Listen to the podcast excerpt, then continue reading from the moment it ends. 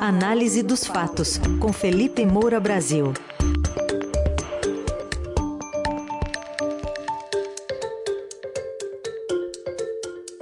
O assunto de hoje é o óbvio, o dia seguinte da eleição que vai levar Jair Bolsonaro e Lula para o segundo turno. Felipe, bom dia. Salve, salve, Ryzen, equipe da Eldorado FM, melhores ouvintes, sempre um prazer falar com vocês. Agora, dia seguinte para você, Ryzen. Eu tô no mesmo dia, no mesmo dia. aqui, é. mal dormir. Seguimos aqui, então, mais ou menos no na, aquele dia da marmota que tem no filme, né? Que todo dia é o mesmo dia. Exatamente. Mas vem o segundo turno agora pela frente. O, o bolsonarismo saiu maior do que se previa mesmo, Felipe? saiu maior do que previam as pesquisas. Não o Lula, porque o Lula estava ali dentro da margem de erro em relação ao seu índice final.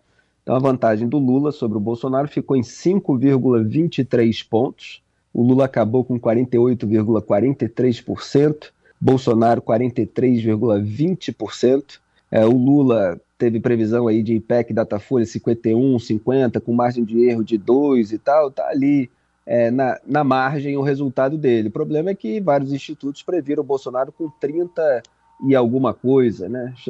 31, 34. Alguns previram o Bolsonaro por volta de 40%, chegaram mais perto, mas ele ficou acima é, até da margem de erro né, em relação a todos esses, a todos esses índices. São cerca de 6 milhões 156 mil e poucos votos que separam o Lula do Bolsonaro. A situação para o Bolsonaro não é a mais fácil do mundo, mas ele está bastante competitivo aí, disposto a virar o jogo no segundo turno. Ele ganha mais tempo, evidentemente, ele torce para que haja uma redução no preço dos alimentos nas próximas semanas. Tem a terceira rodada do aumento do Auxílio Brasil, então ele tenta é, fazer ter efeito isso para reduzir a vantagem do Lula no Nordeste, enquanto foca aqui no Sudeste, porque é, o, os lugares em que ele foi melhor foi principalmente São Paulo e Rio de Janeiro.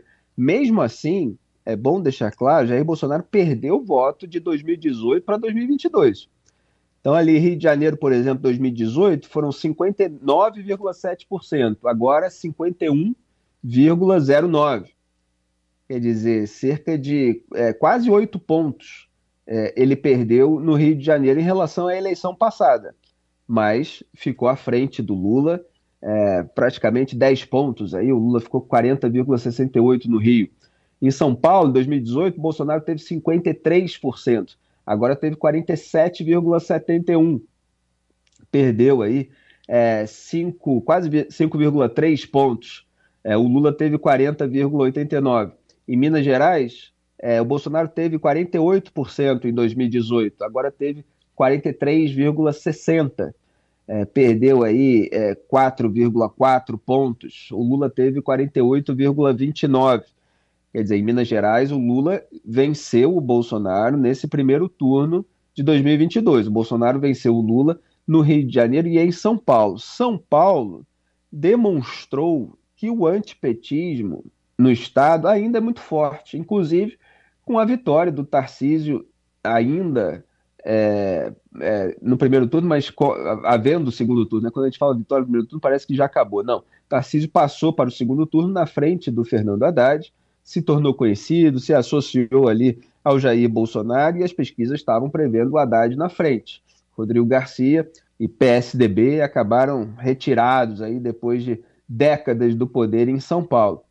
É, então, o bolsonarismo mostrou uma força maior do que as pesquisas estavam mostrando, mas ainda está atrás. Né? Vai precisar recuperar esse terreno, focando nessa tentativa justamente de trazer de volta os bolsonaristas arrependidos, frustrados com o governo. É, essa é a tática que o Bolsonaro já vinha adotando, que a campanha dele já vinha adotando nesse primeiro turno, de focar no Sudeste para trazer esse pessoal de volta. E assim, é, é, muitos analistas acabam errando porque eles tratam os números das pesquisas como se fossem absolutos, como se nada pudesse acontecer fora da margem que a pesquisa estava mostrando. Se pegar aqui o comentário da semana passada, eu estava falando das hipóteses de Jair Bolsonaro surpreender nas urnas. Quer dizer, é, você ter, por exemplo, um segmento de população de baixa renda, até dois salários mínimos, onde o Lula tem votação maior do que do Bolsonaro, superestimado pelas pesquisas. E há um ponto cego, porque não teve censo, então não se tem assim a noção exata. É, havia os dados do PNAD, cada instituto estava usando uma proporção própria, cada um com a sua argumentação, mas ninguém sabia o certo. É, o voto útil, falei muitas vezes aqui como era sensível esse movimento por parte do PT, porque poderia incomodar não só os candidatos, Ciro Gomes e Simone Tebet, mas principalmente Ciro Gomes, mas também o eleitorado. Então, é, poderia não acontecer ou render voto útil para o Jair Bolsonaro. E parece que foi o que aconteceu, quer dizer, o Ciro saiu menor, mas quem é, a, ganhou mais pontos foi o Jair Bolsonaro. E também o chamado voto envergonhado. Né? Eu nem gosto muito dessa expressão, perdão, é o jargão político, que são aqueles votos é, como se o cidadão simplesmente não dissesse para o pesquisador, na hora da sondagem, é, em quem ele efetivamente vai votar. É, acontece com candidatos que têm ali é, é, uma, é uma rejeição por parte do establishment, então o cidadão, o eleitor, ficaria envergonhado de dizer o nome. Mas não é só o voto envergonhado. Esse voto envergonhado até existe, mas é o voto não captado é, por esses déficits do Instituto. Então, esse, essa soma aí do voto envergonhado não captado é, turbinou o Bolsonaro. E isso eu chamo de efeito Trump já há muitos anos, porque aconteceu nos Estados Unidos em 2016, quando Donald Trump competia com a Hillary Clinton, e aconteceu com Jair Bolsonaro. Eu brincava que era o efeito Bolsonaro em 2018, quando ele ganhou do Haddad. Então, assim, tudo estava mais ou menos é, dentro é, de uma margem de possibilidade, e o resultado foi mais ou menos parecido com o cenário mais otimista traçado pela própria campanha do Jair Bolsonaro. Não foi o mais otimista de todos. Por quê? A campanha do Bolsonaro tinha três cenários avaliados. O mais otimista era uma diferença de quatro pontos. Ficou em 5,23, quer dizer, a diferença foi um pouquinho maior do que o cenário mais otimista. A realista, quer dizer, o cenário realista previsto pela campanha era de por volta de oito pontos. E o cenário pessimista era o Bolsonaro ficar em desvantagem em mais de 10 pontos. É, então, é quase que bateu ali com a melhor possibilidade para eles. Ninguém na campanha do Bolsonaro acreditava que o Bolsonaro ia terminar na frente do Lula. E isso não aconteceu.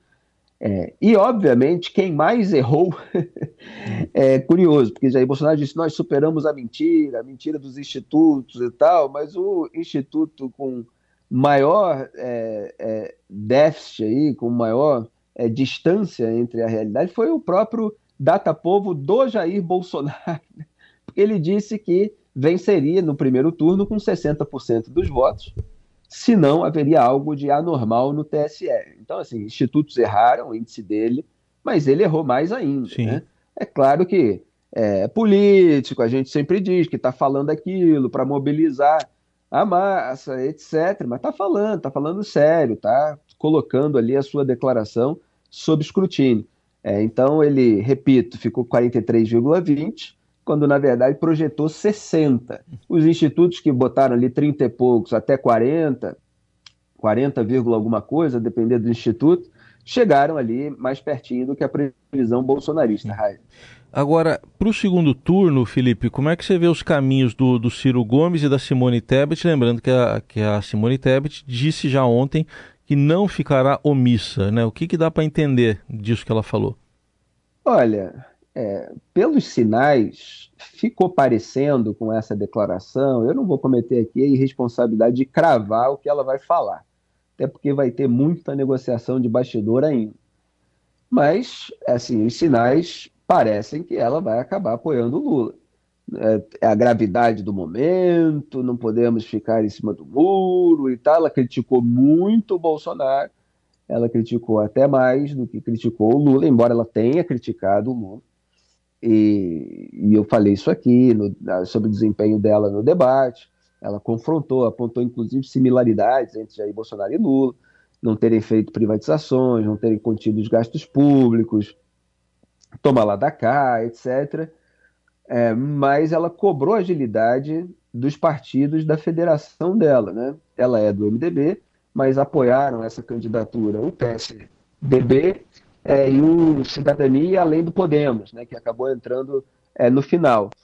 É, então, assim, ficou assim, meio sinalizado que ela pode declarar um apoio, apoio crítico, provavelmente, ao Lula contra o Jair Bolsonaro, em razão do risco que Jair Bolsonaro representa, etc. Esse tipo de alegação é que se tornou bastante comum.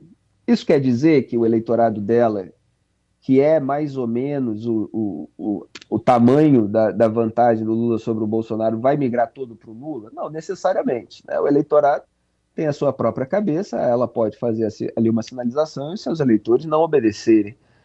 É, e vamos ver qual vai ser a postura do Ciro Gomes, que pediu ali mais um tempinho para se reunir com o partido, que é o PDT, é, e ver qual é a melhor posição a, a ser tomada. Agora, a passagem para o segundo turno obriga o Lula a ser mais explícito em diversas questões, principalmente a economia, onde ele só apresentou propostas genéricas, querendo ser eleito em primeiro turno, só nadando de braçada no antibolsonarismo, com aquela tese é, é, subjacente, que é a garantia sou eu. É, isso não vai rolar durante quatro semanas. É claro que assim, um pouco vai, mas ele vai precisar falar um pouco mais e vai precisar negociar muito mais.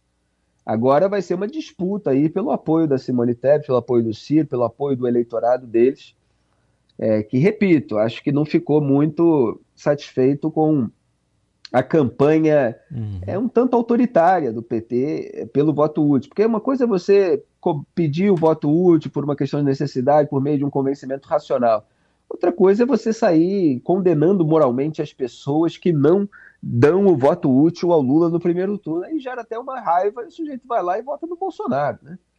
É, assim, existiu isso aí. É claro que outras pessoas viram o Lula crescer com chance de ganhar no primeiro turno e acabaram votando no Bolsonaro para tentar impedir ou para tentar, enfim, fazer ele chegar mais perto ali.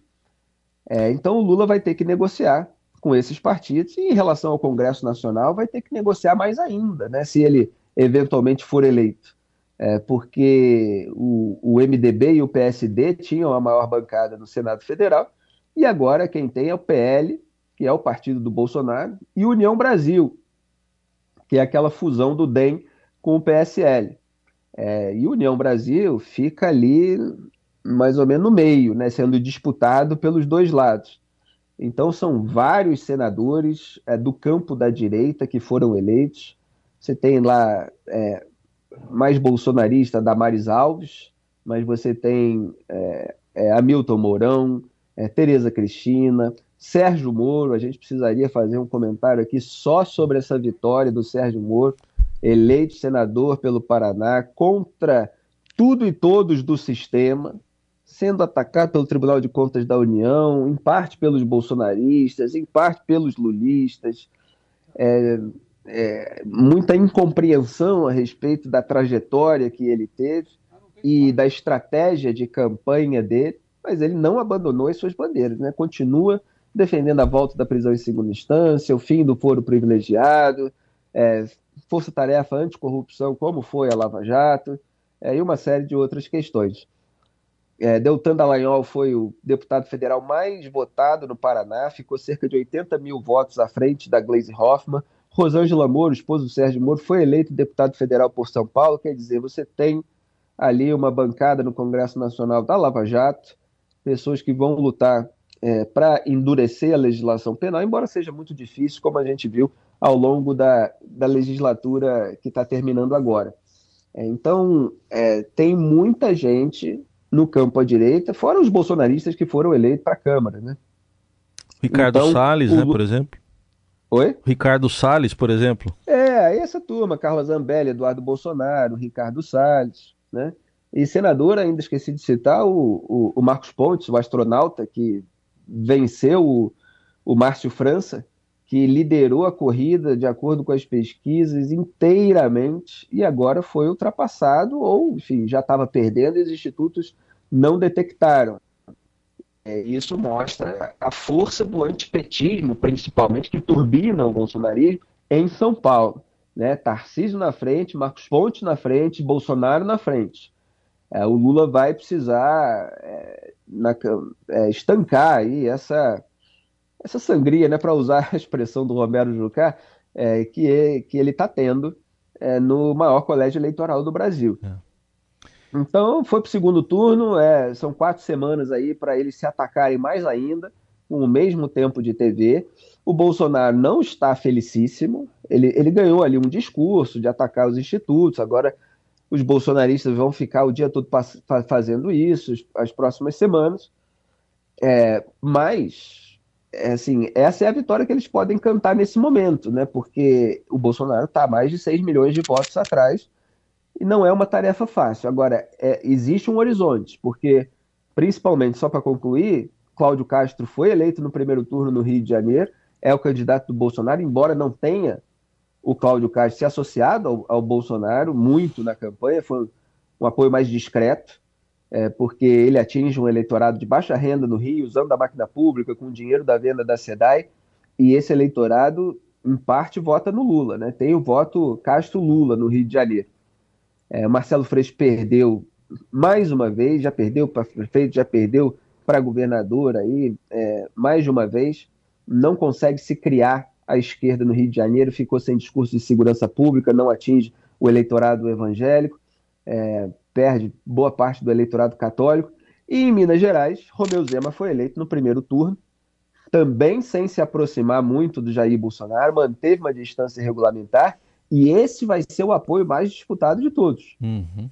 Porque o Lula ganhou do Bolsonaro em Minas, embora com uma vantagem menor do que as pesquisas mostraram, e o Bolsonaro precisa demais que o, que o Zema se empenhe para virar voto a favor dele. Vamos ver o que ele vai cobrar em troca. Vamos acompanhar então. A coluna de hoje já já vai estar também no radiodorado.com.br, nas plataformas de áudio. E o Felipe Moura Brasil volta nessas próximas quatro semanas, em que cada dia será possivelmente um dia da marmota. Então, até amanhã, Felipe. Valeu, grande raio. Para quem tá um zumbi, acho que eu consegui fazer um resumão. Foi. Agora eu te pergunto para terminar: ah. se você fosse o Zema, o ah. que, que você pediria em troca? Você pediria em troca o seguinte: ah. olha, Bolsonaro, eu apoio você no, no segundo turno, mas eu quero apoio para ser presidente da República em 2016.